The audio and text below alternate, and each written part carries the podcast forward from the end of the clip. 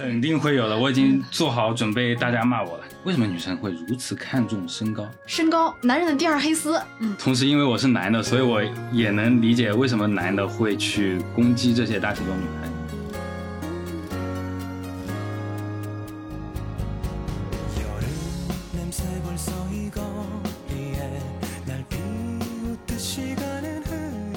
Hello，大家好，这里是午后红茶，我是主播小跑，我是主播藤井树。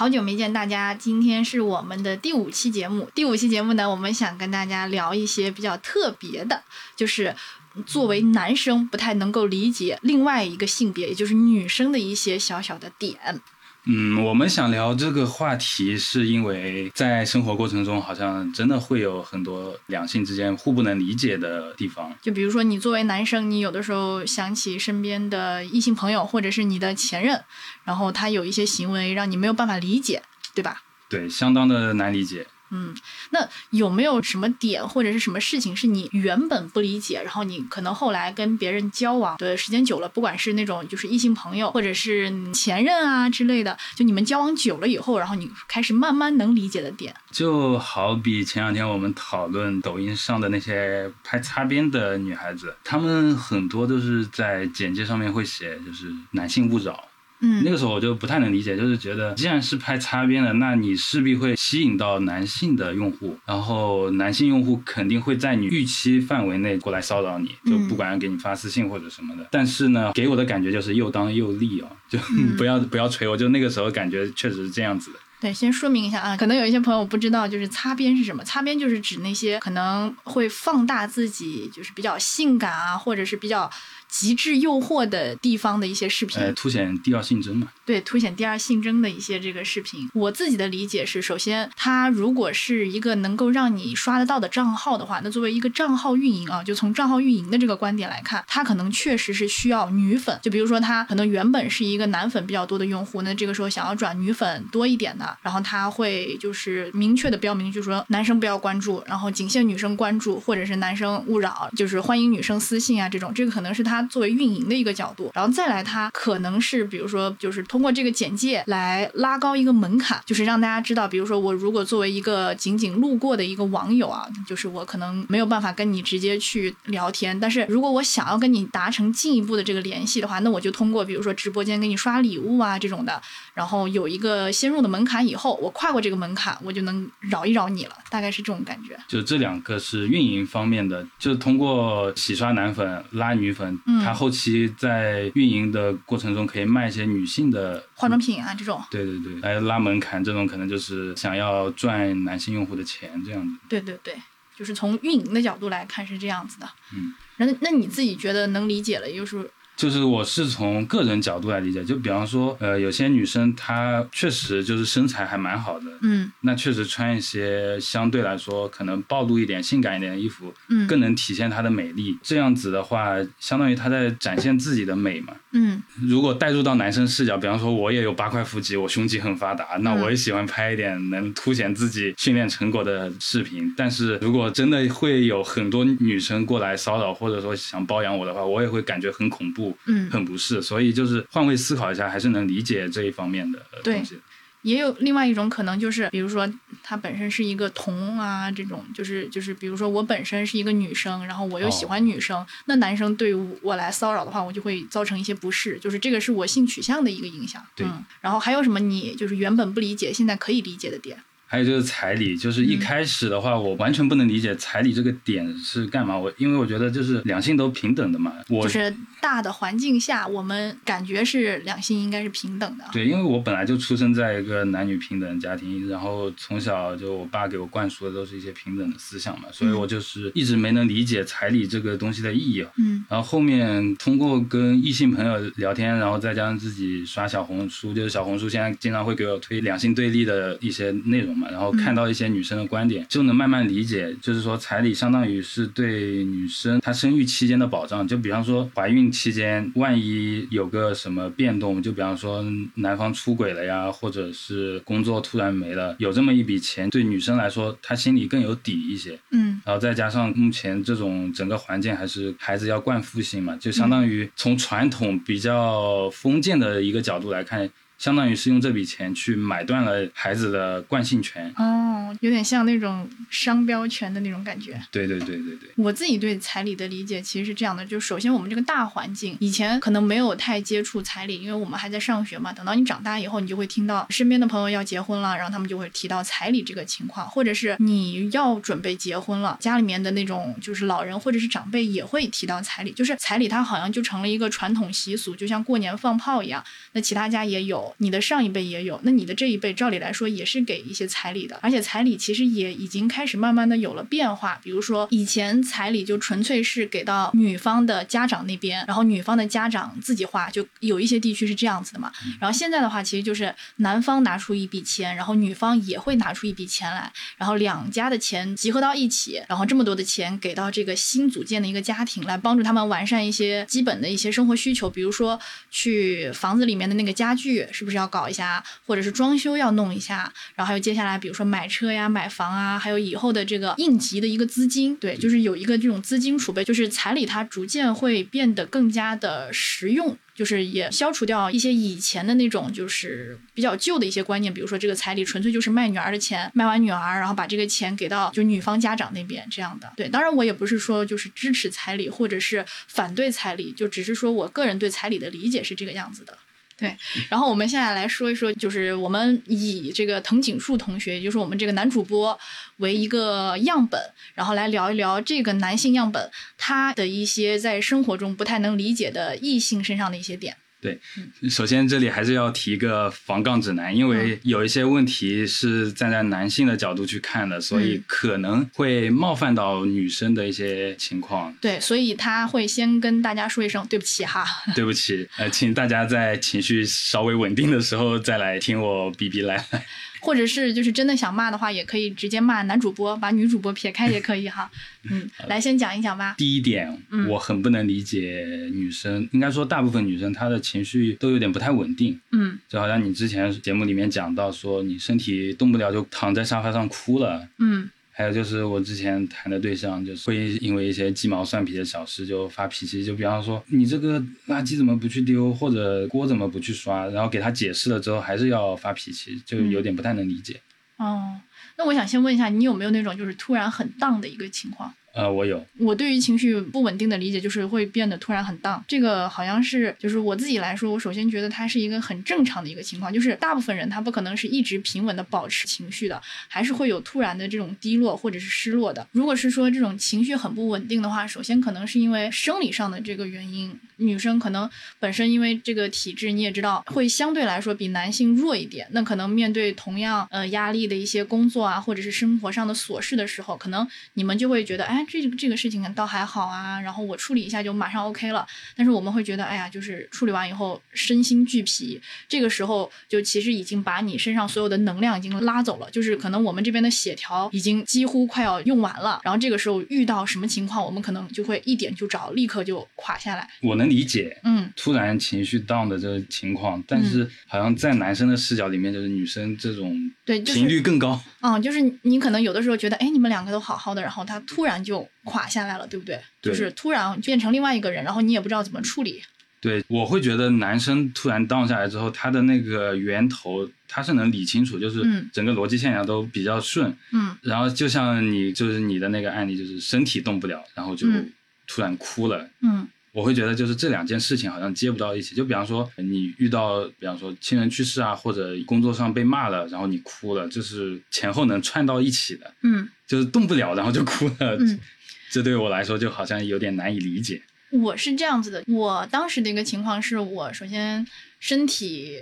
突然失去了这个控制，那对于我来说，失去自控能力是一件很糟糕的事情。一想到自己遇到这么糟糕的事情，我就会觉得很悲观、很难过，所以我就会哭。这样你可以理解吗？哦，这样是可以理解。就是好像是我走着走着，然后突然掉到一个坑里面，然后一下我不知道怎么出去，然后没有办法自救，所以我哭。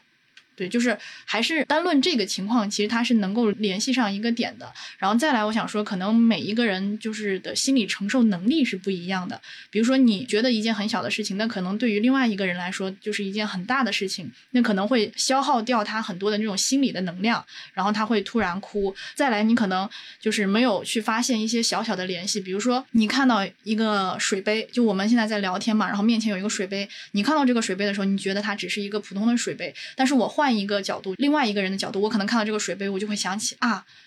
我跟我的某一任可能也就是用过这样的水杯。我只是举例子啊，朋友们，没有这个事情，就是我跟他用过这个水杯，然后呢，我会立刻的想到我们两个啊曾经在一起了那么久，然后呢现在又分手了，然后会觉得很可惜。经过这一系列一长串的这个情感的波动，然后你会发现，我对着这个水杯看了五秒钟，我哭了。就某一刻的突然思维发散出去了。对对对，第一个点就可以理解了吧？就是我还联想到一个事情，好像。女生小时候会不会有那种说有情绪的不要流眼泪这种？因为男生这边是经常就会说男儿有泪不轻弹，所以就是从小被灌输的观念就是说你要压制自己的情绪，然后好像慢慢的就会变得很迟钝在这一方面。对，就是可能有一些男生他之前经受过这样的教育，然后他就会变成一块海绵，然后会吸收很多的这个负能量，然后自己慢慢消耗下去。但是我们可能没有经过这个训练，就是指个别女生啊，她可能没有经过。这样的这个训练，就比如说压抑自己的情绪，或者是收敛自己的情绪这样的训练，那遇到一些问题的时候就没有办法很好的处理，或者是他处理的方式是跟男生不一样的。男生处理情绪就是把它压抑住，然后女生处理情绪可能就是把它释放出来。第二个点呢，女生来大姨妈的时候，男生到底怎么说才能让女生满意？就之前不是多喝热水这个梗嘛，后面稍微进阶一点的就会说叫你赶紧立马送什么东西到他楼下呀，或者怎么样。但实际上这是女生自己在疼，你做这些事情能不能帮到她，真的很难讲。所以我不知道，就是比方说你的对象或者你的异性朋友说啊我来大姨妈了，然后挺难受的，这个时候到底应该怎么表现比较好？嗯，我自己理解的是这个样子的，就是其实我们现在也经常会刷小红书，然后小红书上会给你推很多，比如说男朋友遇到。女朋友来大姨妈的时候应该怎么处理？然后有很多满分样本，就是夸夸夸买了很多的吃的、很多的喝的，然后就在楼下，然后等你接着你下班，然后给你准备了很多什么暖手的呀，就各种各样的暖宝宝，或者是还有就是巴拉巴拉，就各种各样很细心、很细心的这种准备。当然，这种准备其实首先一方面来看它是很好的，然后。另外一方面看呢，他会默默的去影响到我自己。比如说，我作为一个观众，然后我如果经常看这样的帖子的话，那我也会希望我的另一半也能这样子。就是因为我看到哇，原来可以被这么好的对待，所以我也会有这种想法。但是第三个情况是这样的，就是我自己也会知道，其实很多帖子它只是一个广告，它可能就是一个奶茶商投的一个广告，就是这样有这样的一个男朋友，然后给女朋友买桂圆红枣巴拉巴拉那种奶茶。让大家觉得很羡慕啊，或者怎么怎么样，然后去促进一些这种消费，然后希望就是所有女生的男朋友都能这样，就是它可能是一个广告。然后我自己是觉得，比如说我来大姨妈以后，首先我是自己是很脆弱的，就是我会觉得身体不舒服，有一些机能在慢慢变化。就首先你会觉得肚子不舒服，就是会很疼，然后再来的话，你会就是感觉嗯，怎么形容，血吃哗啦，或者是叫。血海翻腾，不管是在心理的作用，还是说身体的这个感觉，你会觉得很多的自己身体的能量已经在流失了。这个时候，当我跟你说我来大姨妈的时候，我是希望你说你能不能帮帮我，安慰安慰我，让我比如说心理或者是生理都会有一点点舒服。完了，这时候我就根本不知道该说什么。我觉得是要看，比如说你跟这个人的关系的，就是你可以先问他有没有什么样的这种症状，然后他可能会跟你说一些这种症状，然后你可以帮他，比如说就是具体的症状应该怎么解决。像肚子疼的话，那就是喝热水的话肯定会有一定的这个作用。然后再来的话，他可能是觉得现在比较冷，就是我们女生会觉得身体的热量在流失，那可能需要比如说嗯加点衣服。或者是有一个暖宝宝，或者是暖手宝啊，就乱七八糟的，就是看你愿不愿意为他买一个。怎么说呢？就是，嗯，我就放到我自己的角度来说，比方说我生病了，嗯，然后你在微信或者 QQ 那一头，你给我发，啊，你要做这个，你要做那个，哇，好烦，你还不如不说话，让我静一下呢。对，所以我们就希望你直接把所有东西都买好。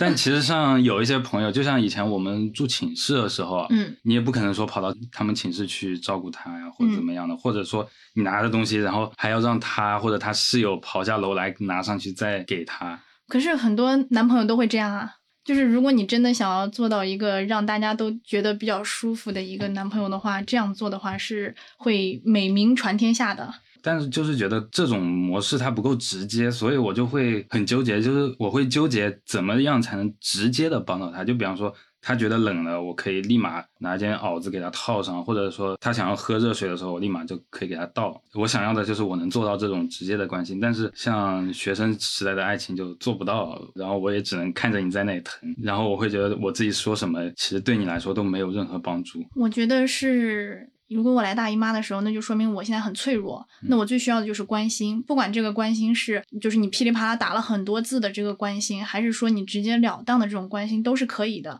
你要让我觉得这个时候我不是一个人在面对这个事情，或者是你能让我心情好一点，我就会觉得你是真的在关心我的。哦，那其实相当于就是如果你。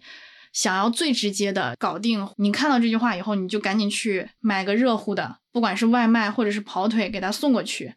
再来问问他还需不需要什么东西，比如说穿的暖不暖和，不暖和了，给他搞件外套送过去。啊，就是说你能做到哪一步，那就做到哪一步，嗯，而不是说你一点都不要做。对，或者是你跟他直接就是那种发一发那种抱抱的表情包啊，就是那种口头上的安慰，说哎呀，好希望陪在你身边这种的，都会让他就是好受一点。就是比起你简单的只回复他多喝热水会更好一点，嗯。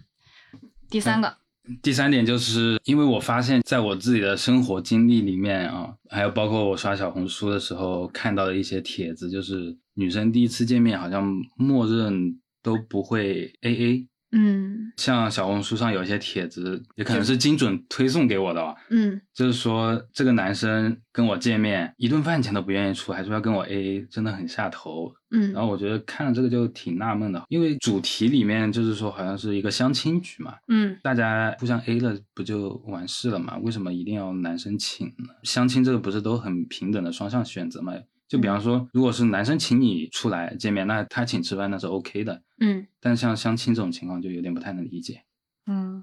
就是首先他是一个第一次见面，对吧？对，第一次见面对于我自己来说，其实有很多种情况，就是我有自己付全款过，然后也有跟别人 A 过，然后也有别人请我。就是要确定，首先这个人他有没有提前提出来。就是有些人他可能会在见面之前就说：“哎，这顿我请你。”那可能就是已经就是默认了，那这一顿就是你请我吃饭，不管这一顿多贵，就是这一顿五十，这一顿一千，反正你都掏。对。然后另外一种情况是，这个人他可能就是想找一个类似于提款机或者是付钱工具人，饭票对的这样一个人，然后来把他这顿饭给解决了。那他就是目的很明确，他就是想要有一个人付钱，对吧？然后再来的话，我自己觉得是这样的。首先，因为我已经工作一段时间了，然后我知道挣钱很不容易，所以我自己就会觉得大家的钱都不是大风刮来的。那我第一次见面，对于两个陌生人来说，还是要把这个钱 A 了。会更好一点，但是在女生这边的情况是这样的，因为我们这个约会，它不是说你跟你同事的一顿简单的吃饭，而是说这个约会，他可能考虑到接下来我们要不要发展亲密关系啊之类的，所以这个男生他如果 A 的话，那是正常；如果他不 A，他来全付的话，那是一个增加好感的行为，他可能会比较重视你，对，比较看重这一次的这个约会的一个体验，然后再来，可能我们会以其他的方式来解决，比如说，要么之后我给他准备一个礼物，或者。是我说我来付钱，然后他会跟我说，那要不然下一顿你请我，那这样我们有来有回，也挺开心的，对吧？哎，那你有没有就是曾经有一瞬想把一个男的当饭票使用的？有，就是没钱的时候会有这样的想法。嗯，对，我觉得。不管有没有钱，好像都会把另外一个人就纯纯当做工具来使用的一个情况。比如说有钱的女生，她可能会这么想：对于她来说，五百块钱一顿饭，或者是一千块钱一顿饭，两千块钱一顿饭，它都只是一顿饭。这顿饭，它钱不管是多还是少，那都是很小的一笔数目。那男生如果乐意付，那就让男生来付好了。就是如果你跟他说说是要不这顿你来付，他也会付。对于他来说，这就是一个家里面的一根牙签，就这个牙签你自己带着，或者是我。递给你一根都可以，对，这个是可能比较有钱的女生的一个思路之一。对于比较没有钱或者是这段时间资金比较紧缺的朋友来说，那可能就是享受这种物质，确实不是现在的自己能够那么大手大脚立刻获得的。那我可能需要一个工具人啊，来去解决这个问题。还是想去享受一下这种快乐。可能就是嘴馋这种感觉。突然理解以前那些女生为什么说要给你个机会，让你请我吃饭这种。她可能就是馋了。馋了，但是他又不想付这个钱，嗯，然后可能就假借这种名义想让男生，因为反正男生很多都是拉不下脸的嘛，就嗯利用一下这这一点。就白嫖。对，嗯然后接下来第四点嗯也是我一直以来没有想通的，就是试图去理解，但是还是理解不到的。就是说，像我们看到抖音啊或者小红书里面，经常说有一些女生看到美女的时候，她会就表现的有点像在搞基的那种感觉，就比方说美女贴贴或者老婆结婚或者。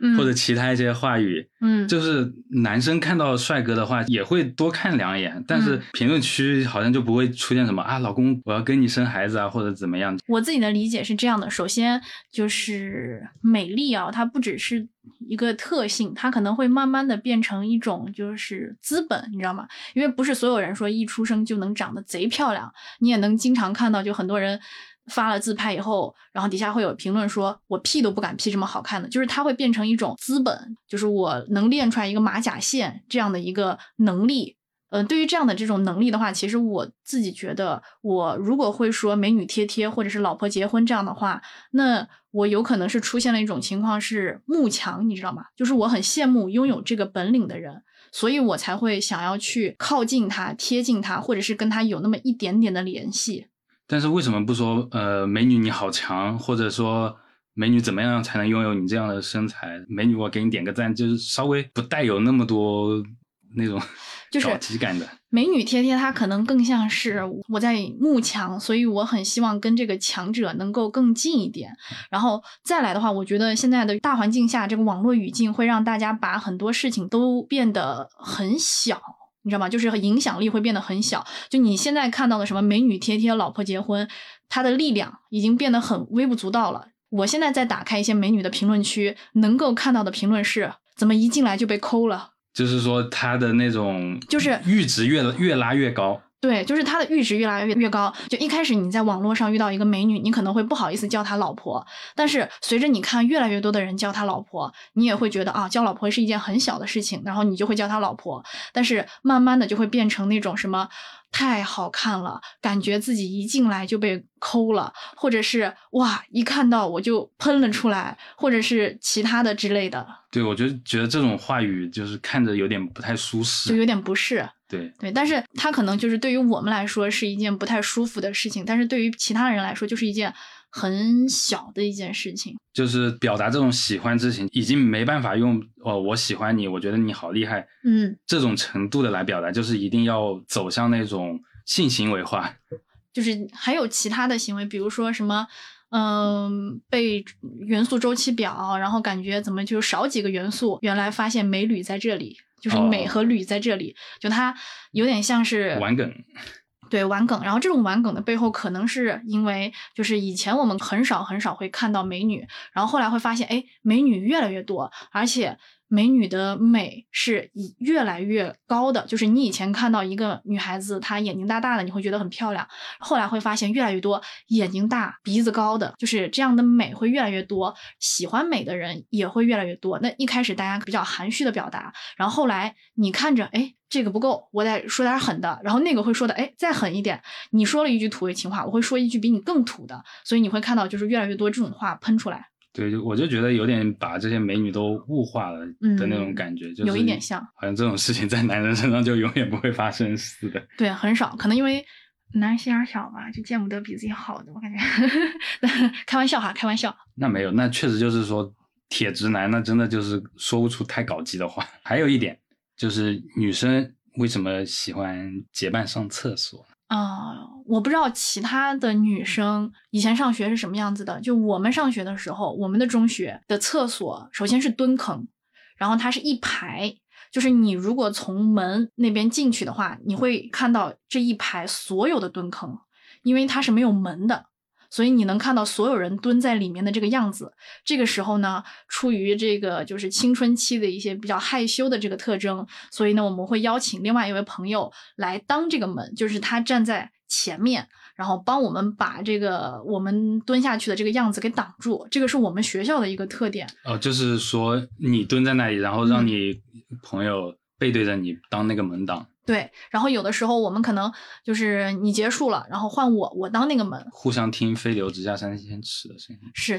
因为大家比较害羞，而且就是在我们那个学校，就是大部分的女生她其实都有一个门，对吧？然后一般我们去厕所的时候也会观察，说哪些女生是蹲在那边没有门的，比如我们的老师，老师们可能就不会这个样子，所以老师们一般就是就是你能看到她蹲着的样子。然后另外就是那种平时真的不会跟别人说话的那种性格相对来说比较孤僻。的那种女生，她也是一个人蹲在那里的，所以我们也会就是尽量不让自己处于那个境地。那比方说你上大学之后，就大学里面的厕所肯定要比高中那种老学校设施要好嘛，都是会有门的。那那个时候你还会不会结伴上厕所？那个时候我觉得结伴上厕所，它更多的需要是我们在这一段去厕所的路上可以分享很多的事情，比如说对于这个课的看法，或者是有什么小秘密要分享，就是。上厕所可能不是我们的这个目的，而是说去上厕所的这个路，然后这一段路我们可以分享很多的东西，就女生有聊不完的话嘛，所以我们会一起上厕所。那你们确实还不太急，是对，反正我个人是这样的这个情况，就是一起去上厕所。还有一点啊，这个可能会有一点政治不太正确啊，就是说初中小学这段时间，还有可能有高中嘛，嗯，女生为什么会有很多小团体呢？因为那个时候我就听到特别震惊，这个还是在我大学的时候，我以前的初中同学跟我讲的，说班里的女生有 A 和 B，嗯，他俩表面上关系很好，但实际上他们是两个集团的，嗯，然后那个时候天呐，好震惊啊，嗯，就。怎么会这样子？我一直以为他俩是好姐妹关系挺好的，没想到他俩就对着干的，我就不太能理解为什么会有小团体这种存在。我个人认为小团体它这样的存在，因为你也说了，它其实是处于一个比较早期的一个时间，就青春期或者是小学这个状态。然后这个状态相对于就是发展心理学的那个阶段来说，其实我们对于自己的认知还是不够完全的，就是其实你不知道自己是一个什么样的人，所以呢。这个时候就需要一个镜子，对吧？就是来照着你，然后让你看到你自己是什么样的人。那小团体它就可以帮助你去认识到你是一个什么样的人。比如说，呃，这个小团体它不仅限于说某一个人的坏话，它也有可能是你们都有一个同样的爱好，比如说你们喜欢耽美，或者是你们喜欢某一个作家。通过这样一个特性，你们会组成一个小的团体。这样的小的团体呢，其实是一种给自己贴标签的一个行为。这种团体我是能理解。就是那种互相攻讦的那种团体，我是不太能理解的。因为攻击这个行为，它本身也是一种给自己建立标签的一个感觉，就是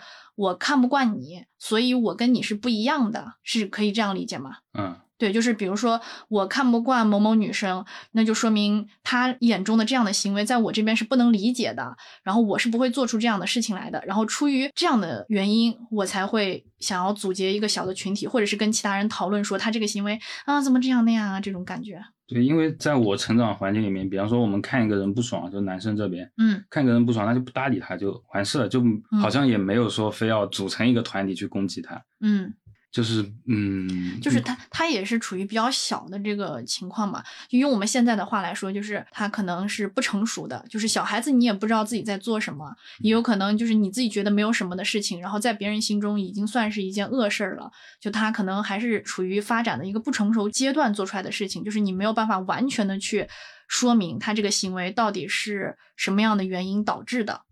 那你有没有参加过小团体？其实没有小团体，因为我一直以来都很羡慕那种，比如说有一个经常聊天的这种死党群聊的这种。就是小的团体，因为对于我来说，我大部分的这种，不管是出门玩儿，或者是在线上跟人聊天，都是那种一 v 一的，就是对好朋友，我可能只会跟某一个好朋友一起出去玩，不会是说某三个或者是某四个。一直以来，我都是很羡慕这样的这个小团体的，而且我觉得如果有这样的小团体，在我青春期的时候出现的话，会让我很好的成长。我是后来工作了之后就看到了初中隔壁班的两个女生，她们原来是分别是两个阵营的，那个时候就是闹得还挺凶的。嗯，然后后来她们工作之后就成为挺好的朋友，我就觉得，嗯，人都长大了，对，都长大了，就还挺好的。是，还有一个点就是说，对于一些大体重的女孩来说，就是好像在小红书上啊，女生嗯给予她们的那种善意都还比较多的。然后反观嗯男生这边，就是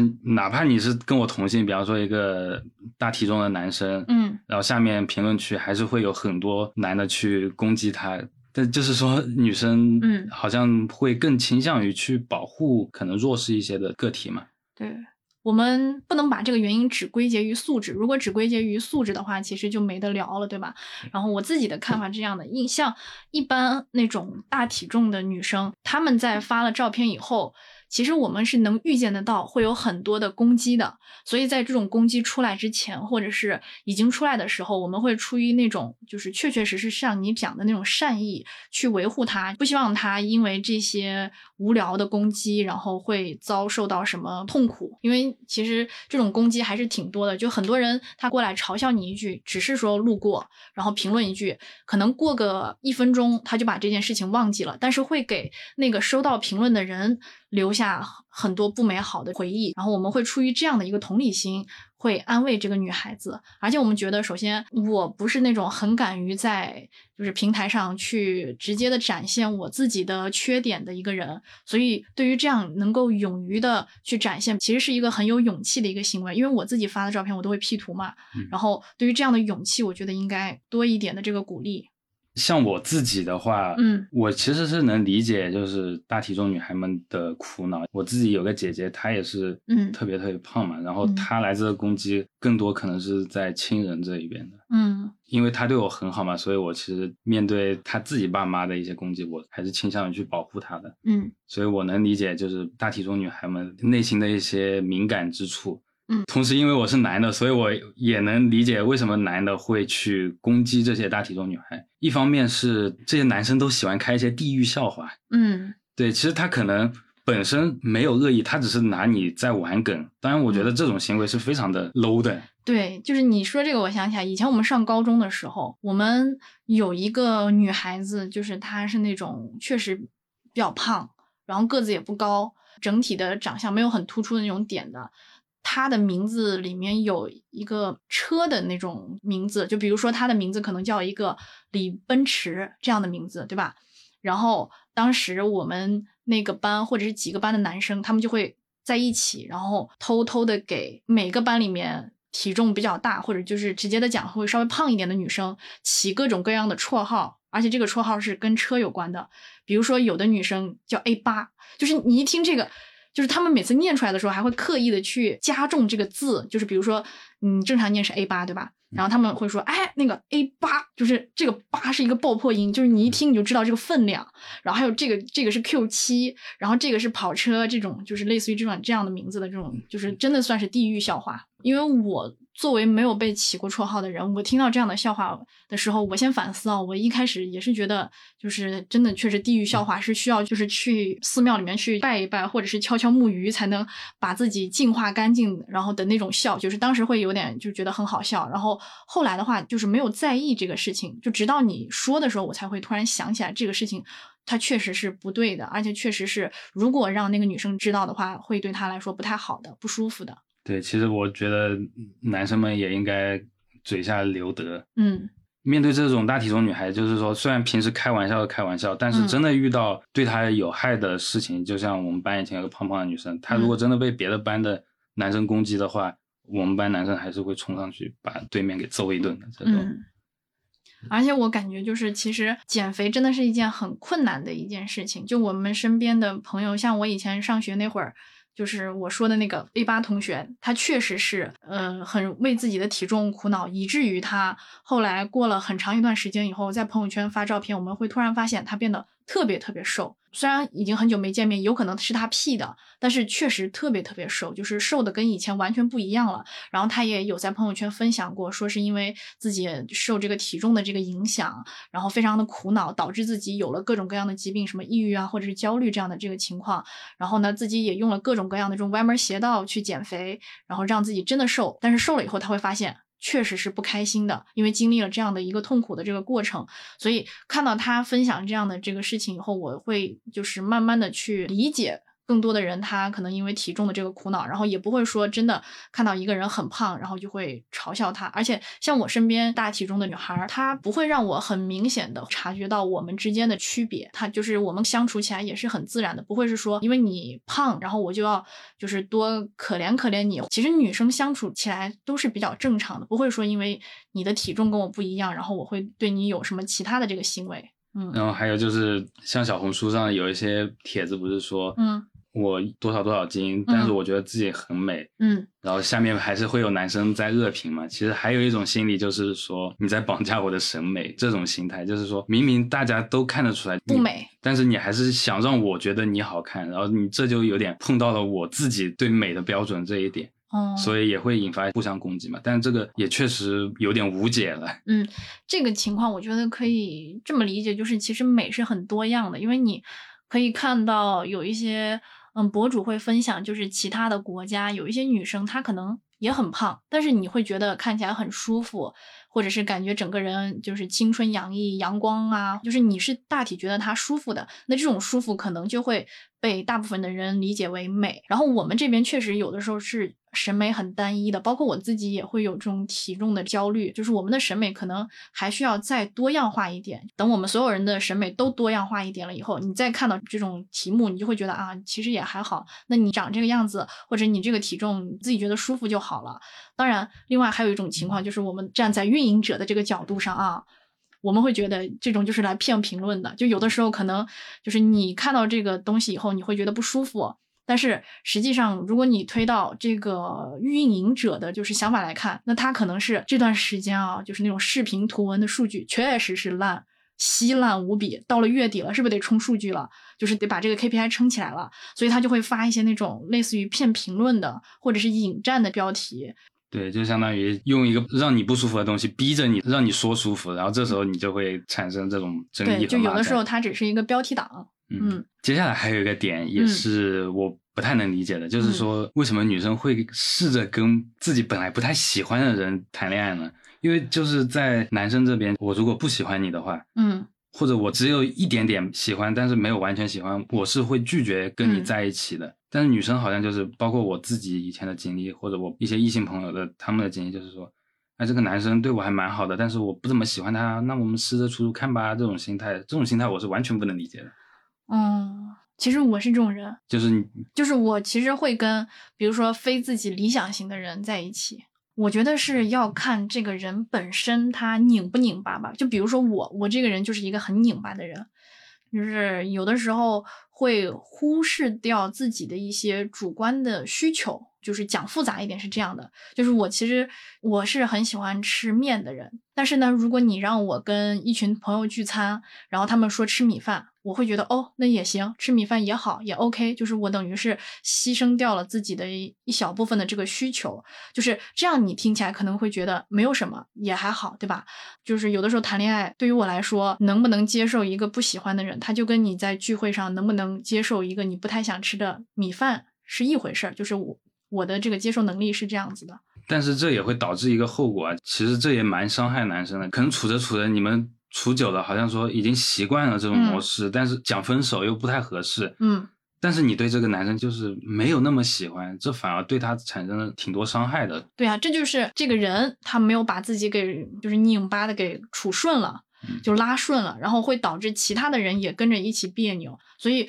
我自己是这样的，就是我如果跟一个我不太喜欢的男生在一起，也不是说不太喜欢，就是说他没有我身上特别喜欢的点，比如说他个子没有那么高，而我是一个喜欢个子高的人，然后我跟他在一起，在一起的这个一段时间以后，其实我也是会觉得很拧巴。比如说我还是想要一个个子高的男生，但是我不会跟他直接说，因为我觉得这是一个。在我们确定关系之前，我自己就应该去消化掉的一个事情，你懂吧？就是有点像说，我确定要吃米饭了。那我就不应该在我吃米饭的时候再开始逼逼赖赖说，其实我本身喜欢吃面条。我觉得这种是贱的，你知道吗？就是你已经确定了要做这个事情了，就是前面你再怎么样的不喜欢，再怎么样的不舒服，你都自己消化掉、消化好，这是你自己一个人的事情，不应该让其他人来陪你一起去承受。但是为什么不是接受他的一些不完美呢？就是我，当我选择跟他在一起的时候，我自己是等于接受了这种不完美的。嗯但是有些人可能说，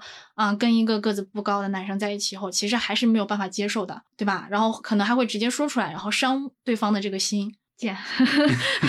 也就是贱，我我自己感觉是这样子的。那这种情况会不会在你二十五六岁之后有好转呢？就比方说，呃，本来我想吃面条，但是别人拉我去吃米饭，嗯但这道饭里面呢，有你最喜欢吃的什么尖椒鸡啊，或者火爆肥肠之类的，那我就只看着啊，有这两样菜吃已经很幸福了，就没必要上面条了。对，谈恋爱或者是久经沙场久了以后，其实你就是会这样子的。可能原本你跟不喜欢的人谈恋爱，然后会觉得就是还是有点不舒服。后来呢，你跟还有一些缺点的人谈恋爱以后，你的这个包容性就越来越强了。而且你是能够看到他的其他优点的，比如说啊，这个人虽然个子不是很高，但是他有其他很优秀的地方，比如说啊，贼能挣钱，这玩意儿超能力啊，没办法，对吧？或者是他做饭贼好吃，什么饭都会做，什么东南亚的、这个北冰洋的，或者是什么极地的那种饭都会做，那这也是他的一个优点。主要谈恋爱是这样的，就是你又要跟优点相处，你又要跟缺点相处。嗯，那也就是说，在成长过程中，可能男生和女生就是对择偶这个路径就完全不一样。就男生会很明确的，就是说，哦，我就喜欢这样的女生，嗯，我就只找这样的女生，我就只找这样的女生，嗯其他女生我看都不看。所以希望女生们，嗯，都能明确一下自己的就是还是要关键点。对，还是要明确自己的需求是什么。对，当然不是说每个人都能立马的确定自己的需求，你可能要等到你跟这个人在一起一段时间以后，然后你才能确定。如果你觉得不合适的话，你就直接提分手，而不是说你既不提分手，也要揪着这个人的缺点不放。嗯，如果你一直揪着他的缺点不放的话，就等于你还是没处明白。还有一个问题就是，为什么感觉很多女生都不太有梗，也没有幽默感？就比方说，大家可能男男女女在一起聚会，然后抛梗讲笑话的，好像永远都是男生。你觉得我算吗？我觉得你算，你是可能在我漫漫生命长河里面唯一 遇到一个还会自己抛梗的女孩子。嗯，我觉得首先是这样的，比如说是一群人在吃饭，那我可能就不太会愿意抛梗，因为我不想做在聚餐会上那个抛头露脸的人。就有些人他其实不太是喜欢抛头露脸的，这个可能是本身教育吧，就教育让你不要再太表现自己。就有点像那种你上课的时候不敢举手，这个是一个原因。然后另外一个原因就是可能语境是不同的，就是我自己会发现，就拿春晚来说啊，就春晚上有一些很好笑的一些点，北方人看和南方人看是不一样的。嗯，就是语境或者是生活环境，它从小是不一样的。然后你可能觉得一些就是很好笑的、很幽默的这个地方呢，然后另外一个人他是感知不出来的。就是说狠一点啊，应该是你自以为自己很幽默，但是对于他来说是完全不好笑的。就是还是有点羞于表达，就是觉得可能一局饭里面，呃，嗯我作为一个女生，我觉得这个东西很好笑，但是我怕别人笑不出来，所以我不讲，有这种嗯感觉吗？对，有有一点像，他也不是害羞，他可能就是不喜欢抛头露脸。嗯嗯，再来的话，除了语境不一样，还有的话就是可能本身不是很想跟你继续聊下去。就有些有的时候，我这个人是比较外向的一个人，是因为我觉得你可能跟我相处下来比较舒服，我会跟你多说几句。但是有的时候啊，就是你是希望那个饭局赶紧结束的，你就会慢慢的荡下来。你有没有那种姐妹局里面就是嗯全员女性啊，嗯，然后你做那个抛梗的热场王？会有这样的情况，就是其实还是要看每一个人在聚会或者是约会，他对自己的定义吧。就有些人他可能就是喜欢当那个就是饭局上的一个就是抛梗王的，有些人我人我是真的会见到，就是他会主动的把一群陌生人，然后慢慢慢慢的就是聊到一起，然后大家有说有笑的，就这种人他可能。就是确实有点强啊，就是他已经找准了自己在饭局上的就是位置，然后有些人他就是不喜欢表达的，就是还是要看你自己在这个饭局上什么位置让你自己比较舒服一点。嗯还有一个问题就是，好像也是女生比较普遍的，嗯就为什么女生对数码产品这么的 不感兴趣呢？好像买手机啊这种东西，像我那些异性朋友，嗯他们都会跑过来问我，啊，iPhone 十四好不好呀？或者呃这个手机好不好？嗯哎、我买那台电脑合不合适？嗯但是男的从来不会跑来找我问，他们自己就会去查，嗯，然后他们以搜集到大量的素材之后，然后嗯抛给你来让你评判，嗯会有这种情况。但是女生好像大多数，就比方说你，嗯我上次不是就很疑问嘛，你的 S E R 难道还能用吗？都已经好几年了嘛。嗯，我感觉是这样的，就是就像你说的那种，比如说男生不会来找你提问，但是女生会来找你提问的话，首先他可能是把你当成这个领域的一个小专家了。嗯对，然后他可能更希望的是获得一手的这个经验，就比如说你用过这个东西，然后他会问你说这个东西好不好用，如果你觉得还 OK 没有缺点的话，那他也会买一个同款，就这个等于是一个经验的分享。有没有有点像，就是说好物分享？就比方说，哎，我这种心态就像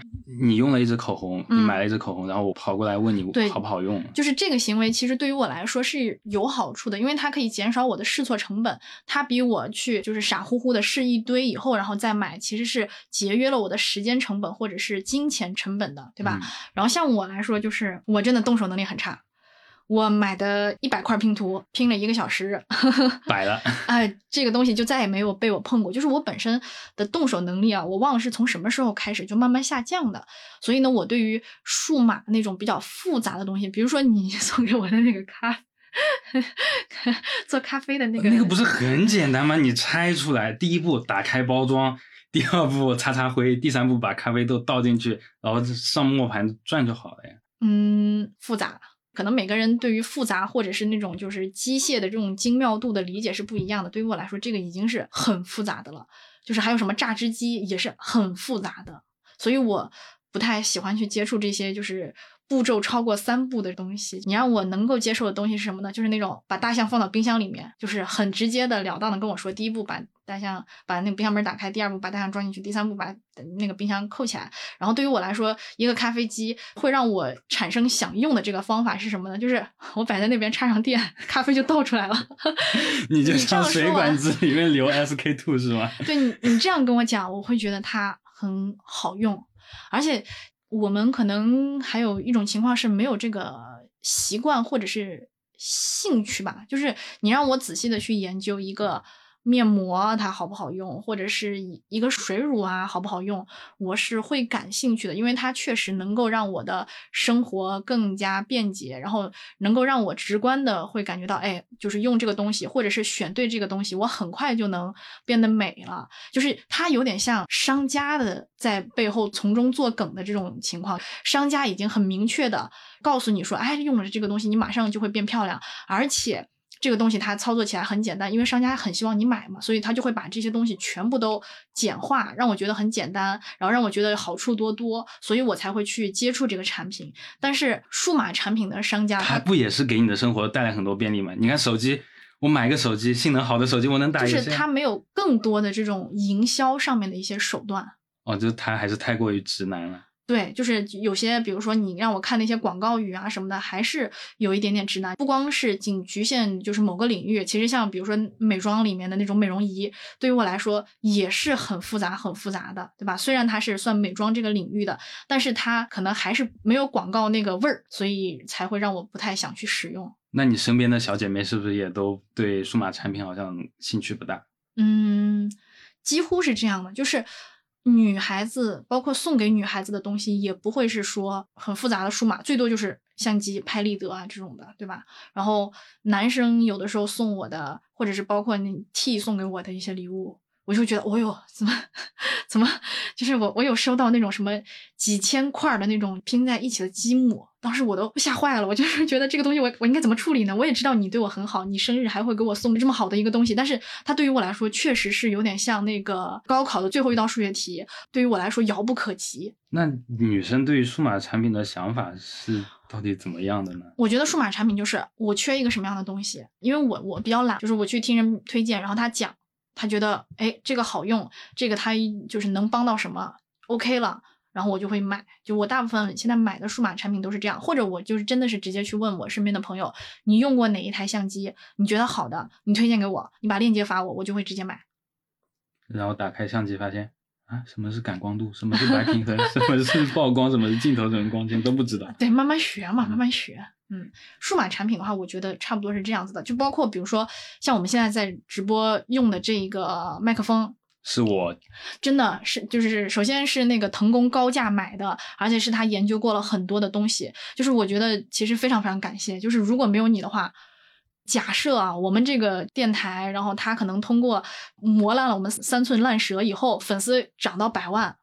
或者是接了几百条商单，我也不会想着去研究麦克风，对，研究麦克风，然后买一台好的麦克风，因为还是太复杂了。就是这样一讲，我觉得是，就是人到了一定年纪啊，会给自己设限的，就是觉得这个领域不能碰，就你越不碰它，你就越不想碰它。会不会其实女生她比较注重于结果怎么样？就比方说。我想要好看的照片，所以我要买一台相机。但是我买了相机是为了这个结果。是的。中间过程怎么样啊？好复杂，我不想去研究。啊，差不多，差不多，有点像是这样。当然，我们现在讲的都是代表着个别女生啊，因为其实也有很多女生她是喜欢研究数码的，对吧？对，一般独立女社她自己家里慢慢都会添置很多数码产品，因为她能 get 到数码产品它好玩的地方。对，就是不管是男生吧，我觉得女生如果看到这样的就是独立女社，就是类似于这样的这种人设的人的话，也会觉得确实很厉害，很厉害，因为就是确实是做到了自己做不到的事情。接下来一个点，也是一个非常难回答的点，嗯，女生所谓的安全感到底是什么？安全感啊，对，因为我自己啊，就是遇到了一些就是比较拉垮、比较糟糕的这个感情，所以我觉得。安全感的第一是，不是说第一就安全感，它可能表现在几个方面，就是你这个手机啊，你就摆在那边，你不会偷偷摸摸藏着掖着的。其实我不会翻你的手机，因为我觉得就是人呐，他其实还是复杂的，你总能翻到几句，就是你的对象手中不利于你的这个言论，他可能只是一个无心之谈，但是你自己看了会不舒服，所以我不希望这种不舒服的情况发生。所以如果对象的手机摆在那边的话，我。不太会主动看，可能年轻的时候我确实会主动翻，但是我已经过了那种就是给自己找不痛快的那个年纪，所以呢我不会翻。但是我希望你是比较坦荡的，然后再来安全感就是你知道该怎么跟我相处，就是我确实是那种情绪会就是会突然哭的那个人，我可能更希望的安全感就是你可能要陪我多待一会儿。说白了，其实就是沟通的安全感。嗯，对。然后其他的安全感嘛，可能就是生活的一些基本保障吧，就是钱这方面的。对，因为我们其实都是有工作、有稳定收入来源的人，然后我我也不会硬要求你钱，你得大赚特赚，一一个月好几万、几几十万这种。当然有肯定是最好啊，就大家可能省去很多事儿，而且可以享受更多的人间富贵。但是，一旦你失业了，然后他就就是你的安全感就。就是崩了，我不希望会马上出现那种说，哎，我突然资金链大断特断，或者是我突然负债很多钱，这种会让人不仅仅是对于你们这段关系没有安全感，而是说生活没有安全感。你现在就是迷茫了，不知道该怎么办了，那我肯定也会迷茫，因为我跟你比如说在一起，然后我也就是能够感到这种危机感，这种危机感肯定会影响我们彼此两个人的嘛。哦，你这么一说的话，好像男生也有这样的安全感，但是好像大多数的时候不会以安全感这个词去描述。嗯，那应该叫啥？稳定？对，就稳定。哦，然后说回到这个安全感啊，以前我自己年轻的时候还处于那种风花雪月期间，我记得有一任他跟我说过一段话，他说二十岁会很幸福，我能给你安全感啊。我现在讲起来有点羞耻的感觉，但是我当时看到这句话，我真的好感动。有一个人能跟我说，我能给你更多的这个安全感。哎，首先我们先来盘一下这个事情啊。嗯，你知道他要给你的是什么安全感吗？就是他可能当时就是这个话的表达是他希望把很多担子就可以直接扛到他的身上，比如说像我什么情绪不好，他会安慰我。当然，也就是不仅仅有这些，可能还会有一些这个画饼的这个成分在。但是当时对于我来说，这句话是很感动的。另外，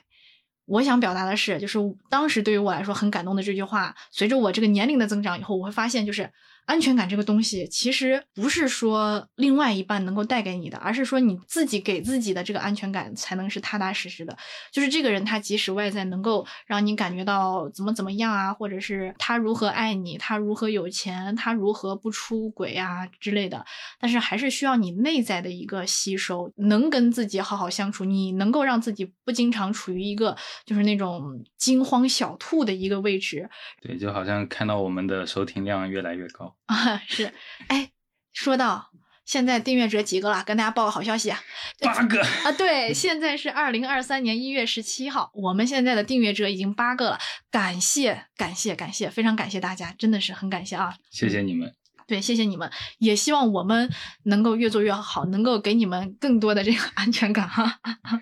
还有一个点就是，也是今天我们的跑子姐疯狂。Q 到的一个单词叫身高啊，其实每期好像都会讲到。对啊，每期都有这个身高，所以包括也是我在刷小红书的时候，嗯，为什么女生会如此看重身高？因为就在我的理解，就是你之前给我提的一个观点，就是这好像就男生喜欢胸大的一样，嗯，但是我觉得胸呢，它是一个第二性征的，它是能引起性吸引力的，嗯，但我觉得身高这个东西好像它又不属于第二性征。你为什么不会觉得看到一个身高高的人会让人引起就是性冲动啊？就是我觉得这样，就是女生的话，高有高的美，矮有矮的美，嗯，我是这么觉得。但是在女生这里，好像就矮了就不行，我就要高的。对，就是就跟男生看到胸大的一样，我们也希望看到个子高的。就是你可能看到胸大的，你会觉得哇，心情一下大愉悦，对吧？嗯。然后我们看到身高高的，也会觉得哇，心情一下大愉悦。就是身高，男人的第二黑丝，你懂了吗？能理解吗？讲一下这个心路历程，就是你看了个子高的，然后到愉悦，这中间的一步登天就是这样。就是你你看到胸大的，然后你到愉悦，中间会经历什么吗？妈妈。对啊，就是我们看到身高高的，就是哇，好男人，就这个了。就是他对于我们来说也是一个类似于第二性征，一部分部分人啊，不是说所有人都很追求那个身高，就他可能有点像一个性癖吧，就是一个性癖，就是公共性癖。对对，有些人就是喜欢这种，哎，就就是喜欢眼睛小的啊，然后有些人就是喜欢个子高的。那还有其他什么心理反应吗？因为其实就是嗯呃，我看到胸大的女生，我会觉得就是她有曲线美，嗯，这一点会很吸引我。另外就是我觉得可能就是审美比较单一。怎么说呢？我其实有仔细的去看过，个子不高的男生和个子高的男生，你看他的腿，你感觉是不一样的。个子不高的男生，即使他的身材比例很好，你看着他这一条腿的这个曲线，没有什么可以挑剔的地方。嗯。但是就那么一两根腿，跟两根大长腿放在那边，让你的感觉是不一样的。就是我有时候看那种个子不高的男生的那个小腿，我就感觉好像看到自己的腿，就是没有什么想法。但是我看到那种个子高的的男生那个小腿，我就觉得嗯。挺漂亮的，是不是也会有一种曲线感在那里？就是说，就个子矮，他的那个曲线就反而没那么对。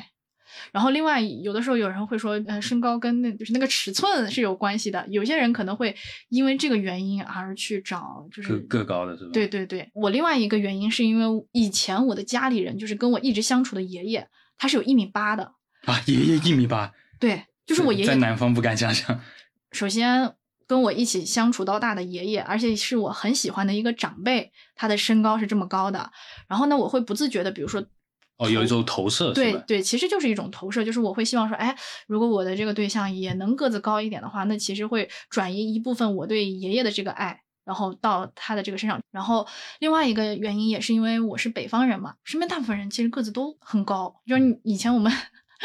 又要讲回我们的这个坏坏的中学男生了。我们当时中学啊，大部分男生都是在一米七二以上的，所以当时一个一米六的男生是会被他们嘲笑的。然后我们就会天然的觉得说，哎，好像身高不高，他是一个就是可能会被嘲笑的一个点，就是不受欢迎。也不是说这个男生他真的就是不受欢迎，或者是哪里不好，只是说啊，好像身高不高的男生是一个会被别人嘲笑的一个点。那我将来如果找一个这样的对象，嗯。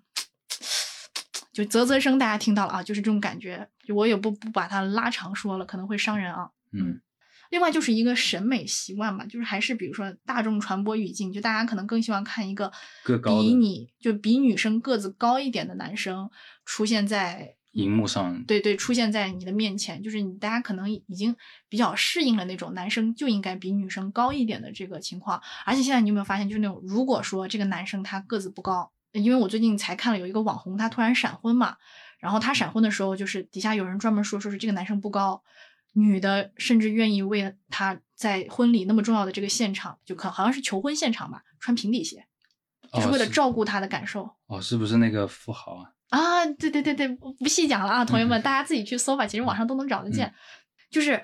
当一个女生她的身边出现了另外一个不太高的男生的时候，我们的第一反应。一般都是这男的真有钱啊，对，就是这种感觉，就是你不知道什么时候你就有了这种观念，而且这个观念让你深入人心，只要你一看，你就会想到这个事情。就是你没法摆脱了。对，而且他不是说对于男生财力的一个认可，另外一个反应就是这个女生肯定也是为了他的钱，所以跟他在一起的。就是如果我找一个个子不高的男生，然后大家可能会觉得啊，这个男生他肯定有某方面的过人优势。大部分庸俗的或者是普通的 像我们这样的人，我们就会觉得一定是因为他这个男生很有钱，所以这个女生就跟他在一起了，对吧？所以其实找个子高的男生还有一点就是想避开一些流言蜚语。对，尤其是比如说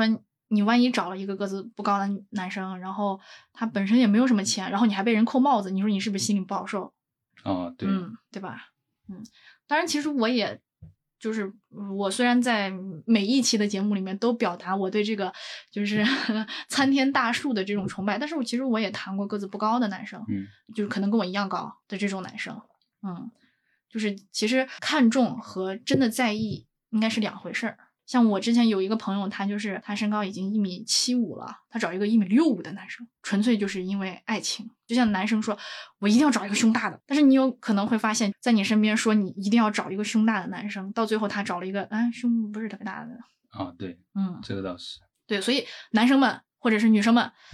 嗯，这个是个小点，不用太看重。就是即使你身高不高，也可以正常追求爱情。只要你是一个正常的人，就是对。只要你有一点优点，并且保持下去，健康、积极、乐观向上且善良就好了。对。然后还有一个点，嗯，也是跟安全感一样比较捉摸不透的点，嗯，那就是态度。啊，对。啊，我其实接触到“态度”这两个字，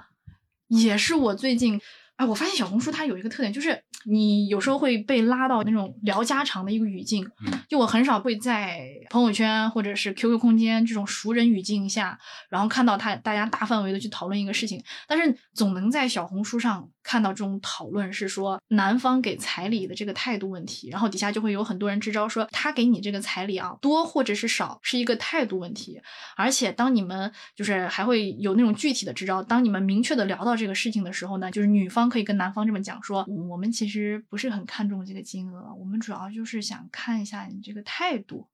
对这个词就非常的暧昧，嗯，像很多男生家里可能你要求他拿个二三十万，确实有点捉襟见肘的，嗯，然后可能女方那边还是会要求，就是说你不给这个钱，就是你态度的问题，嗯。这就有一点把人逼上了那种道德绑架的境地里面。嗯，其实我对彩礼这个问题不是说特别的感兴趣，因为网上有太多太多这样的这个视频了。我因为不太感兴趣，所以只是偶尔的会点开看那么几个视频，然后看一下他们的这个出发的这个语境。有一些人表达说，这个彩礼的这个多少呢，其实是有在量化或者是物化。一个女生在男生心中的这个价值，就类似于说，如果你爱我，你到底是给我十万还是给我二十万？你给我，如果你给我十万，那就没有另外一个给我二十万的这个人更爱我，对吧？然后也有一些人会表达说，说是这个彩礼呢，其实更多的是像像给女方的一个保障，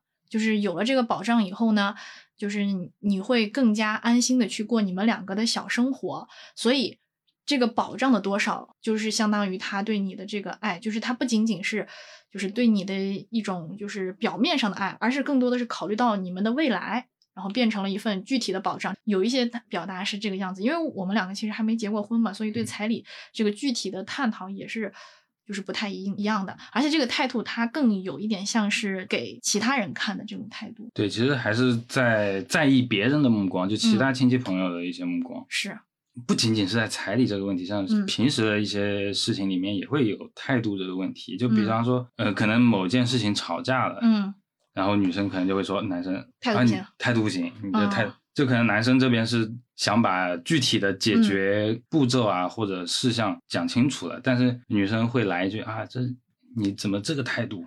嗯，这样子的。我觉得就有点像沟通方式吧，就是大家在聊态度，其实就是在聊你和我。说话的一种方式，因为比如说我现在跟你吵架了，然后你现在说，我们冷静下来谈一谈这个事情吧。但是我可能当时想的是，你应该直截了当的过来安慰我。如果你表达出来你想要理性探讨的话，我会觉得你在干嘛？你根本就没有想跟我好好的去解，按照我的这个方法来解决这个问题。然后你现在做是在火上浇油，所以你明明知道我想要的是 A，然后你给了我 B，所以这就是你的态度问题，就是你没有想要认认真真的跟我以 B 的方式解决。其实就是说，当时你是想解决情绪问题，嗯但对方是想解决这个问题，嗯具体问题。嗯，就有一点像是你明知故犯。对，在女生眼里就是明知故犯的一个情况。嗯那么还有一个也是跟态度、安全感嗯并列的 一个男生非常难理解的词，嗯叫做上进心。哦因为上进心的话，我就想过几种情况嘛，嗯就是说，比方说这个男生他是一个考古学家，他可能做的事情不赚钱，然后一辈子可能也发不出什么论文，但是他就是对这个事情很执着、很着迷，嗯在工作上也很努力。那嗯这个算不算是普世意义上的上进心呢？还有一种情况就是说，这个人嗯很有钱，嗯你想要什么他都能给你，嗯但是他就是不想上班，不想工作，这个算不算也是普世意义上的，就是说有上进心的人？我的论点就是，这个上进心指的是不是赚给钱嗯对赚钱能力？我自己觉得上进心这个东西，因为它是一个定义，所以如果想要厘清一个定义，就是用一个更模糊的定义来把它给讲一下。它有一点像是你想不想让你的生活过得更好，不仅仅是局限于物质，而是说你这个人心灵能不能更丰富一点。比如说像你第一个说的那个搞考古的，哎，他就是这辈子可能来不来钱，就平淡一生，但是他每天过得很充实。我觉得他就是有上进心的。因为你没有肉眼的可见这个人停滞在那里，或者是枯萎掉。嗯，然后另外一种呢，他比如说他就是不想工作，但是因为有超能力哈，嗯，然后这个事儿我们就是需要分开的、辩论性的谈，他愿不愿意把这笔钱做一些理财或者是投资上的处理，嗯还是说他就是抱定了说，我这辈子我就是把这些钱花完，然后我死掉就好了。如果他只是这样想的话，那我觉得这个人有一点没没劲且没有上进心。如果他是说啊，我就是不会搞这些，要不我把这些钱给你，你来打理，我不想处理这些，我就想当甩手掌柜。其实他也是做了一种选择，他就是把这个钱，然后交给更有能力的人来打理。就是你不能说他是不作为的，他是有作为的，而且当下的这个选择是比选择花完钱然后死掉这个选择是更好的。对吧那这种算是有上进心了。这种他不能算是有上进心，只是说他能、啊、他能过是这个样子。嗯，真正的上进心就是我觉得他会希望自己的日日子越过越好。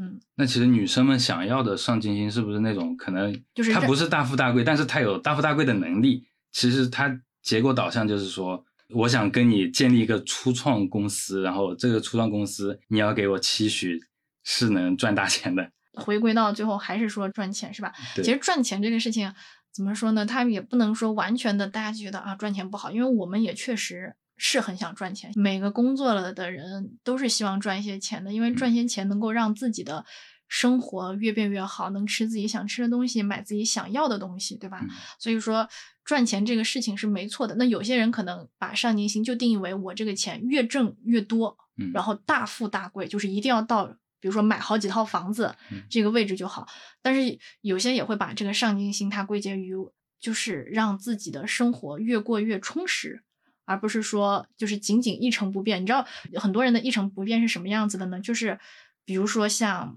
一些学校里面的老师，他就是说啊，我这辈子啊就这样子了。就一条对直线过去平稳，我每天上这个课我也能过，钱够花也能过，就是这样。然后我不会再进步，这个可以表现在比如说这个 PPT 啊，我这一辈子我就讲这一套 PPT。这个 PPT 是我，比如说入学三十年前的一张 PPT 啊，我嗯就是不换，而且我讲的例子也不会再更新。嗯那这个人可能我心中的那种没有上进心对，就是他已经不再做任何的努力了，他可能就是到这里为止，停滞了，枯萎了，这个就等于是没有上进心。嗯，我们刚刚聊的呢，就是作为男主播，然后他的一些日常生活中不太能理解的女生的一些点。嗯，然后基本上这些内容，然后大家如果有什么想要跟我们继续探讨的，或者是想要辱骂的，会不会有啊？肯定会有的。我已经做好准备，大家骂我了。嗯，然后也可以在底下就是大家平稳的探讨一下，然后嗯聊一聊。下一期呢，我们会跟大家聊一下